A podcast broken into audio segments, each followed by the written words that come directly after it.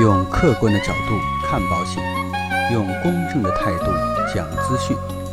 这里是你不知道的保险知识。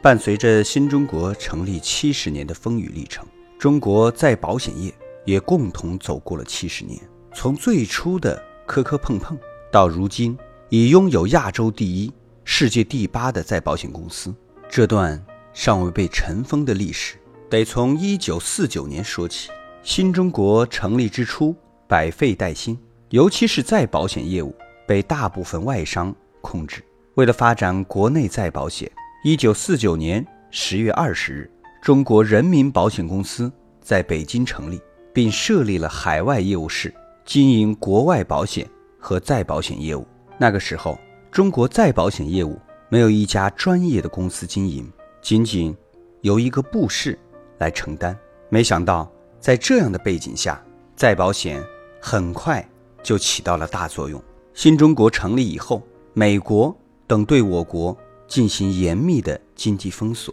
海空军对我国港口和商船进行轰炸，加上国内经济形势不稳，不法商人投机逐利，我国经济面临十分严峻的考验，缺乏橡胶、药品、化工产品等重要的资源，其中橡胶生产环境要求十分的严格，喜欢高温、高湿、劲风、沃土。国内当时没有自主的橡胶种植地，需要从国外进行购买。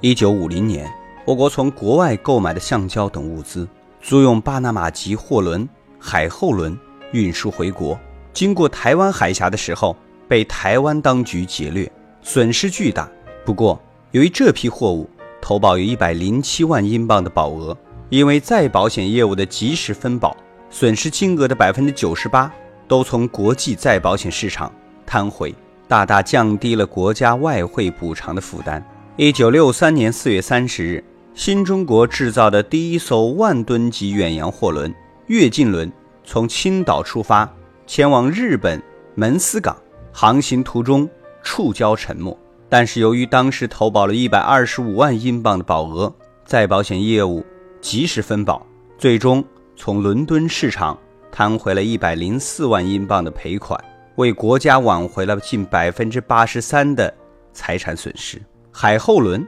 和跃进轮的两轮事件，充分彰显了再保险社会稳定器的作用，不负保险中的保险之名。不过，中国保险业长达二十年的停摆，对国内再保险业务的发展影响巨大。直至一九七八年十一届三中全会后，中国保险业全面恢复，并打破了人民保险公司独家经营的局面，中国再保险业。也重新焕发了生机。为了促进再保险业务的高速发展，《保险企业管理暂行条例》和《中华人民共和国保险法》先后出台，规定国内保险公司应当将其承保的每笔业务按照规定办理再保险，也就是我们常说的法定分保。在政策的红利促使之下，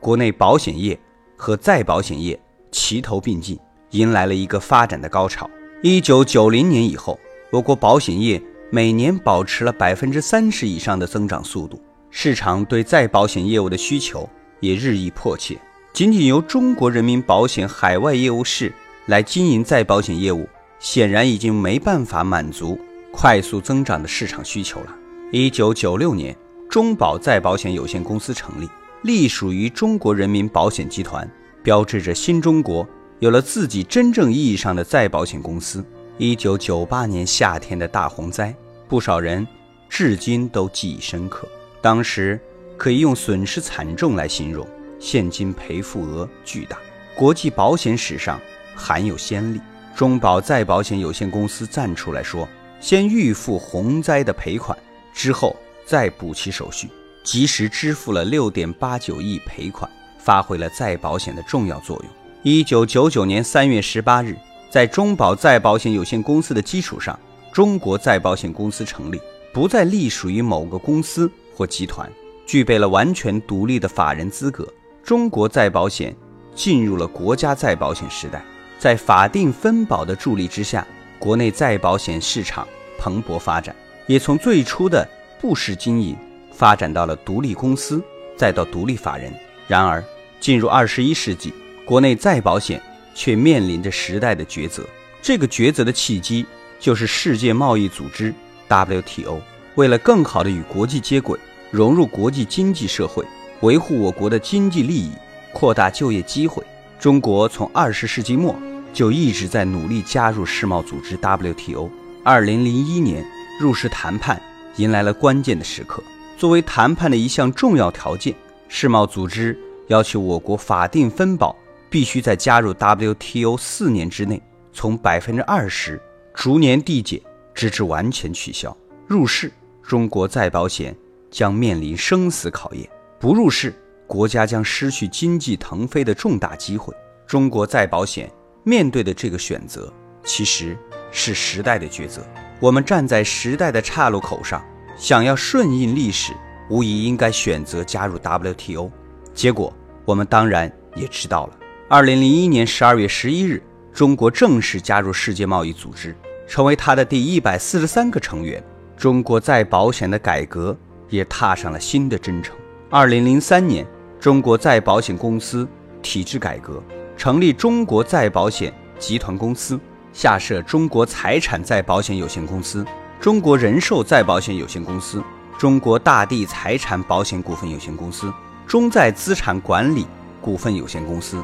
中国保险报业股份有限公司、华泰保险经纪有限公司等六家子公司，产险和寿险分离，再保与直保互称，以此来应对来自世贸组织的挑战。到二零零六年一月一日，法定分保全部取消，中国再保险集团公司的商业再保险业务从入市前的百分之七上升到了百分之六十二。大大超过了法定分保，国内再保险业务度过了入市难关。如今，中再集团已经成为亚洲最大、全球第八的国际再保险公司，并成为了赴香港上市的第一家再保险公司，并在今年以八点六五亿美元收购了全球性再保险公司和特种险专家英国侨社保险集团百分之百的股份。这是迄今为止。国有保险企业最大的跨境主业收购，为中国“一带一路”的倡议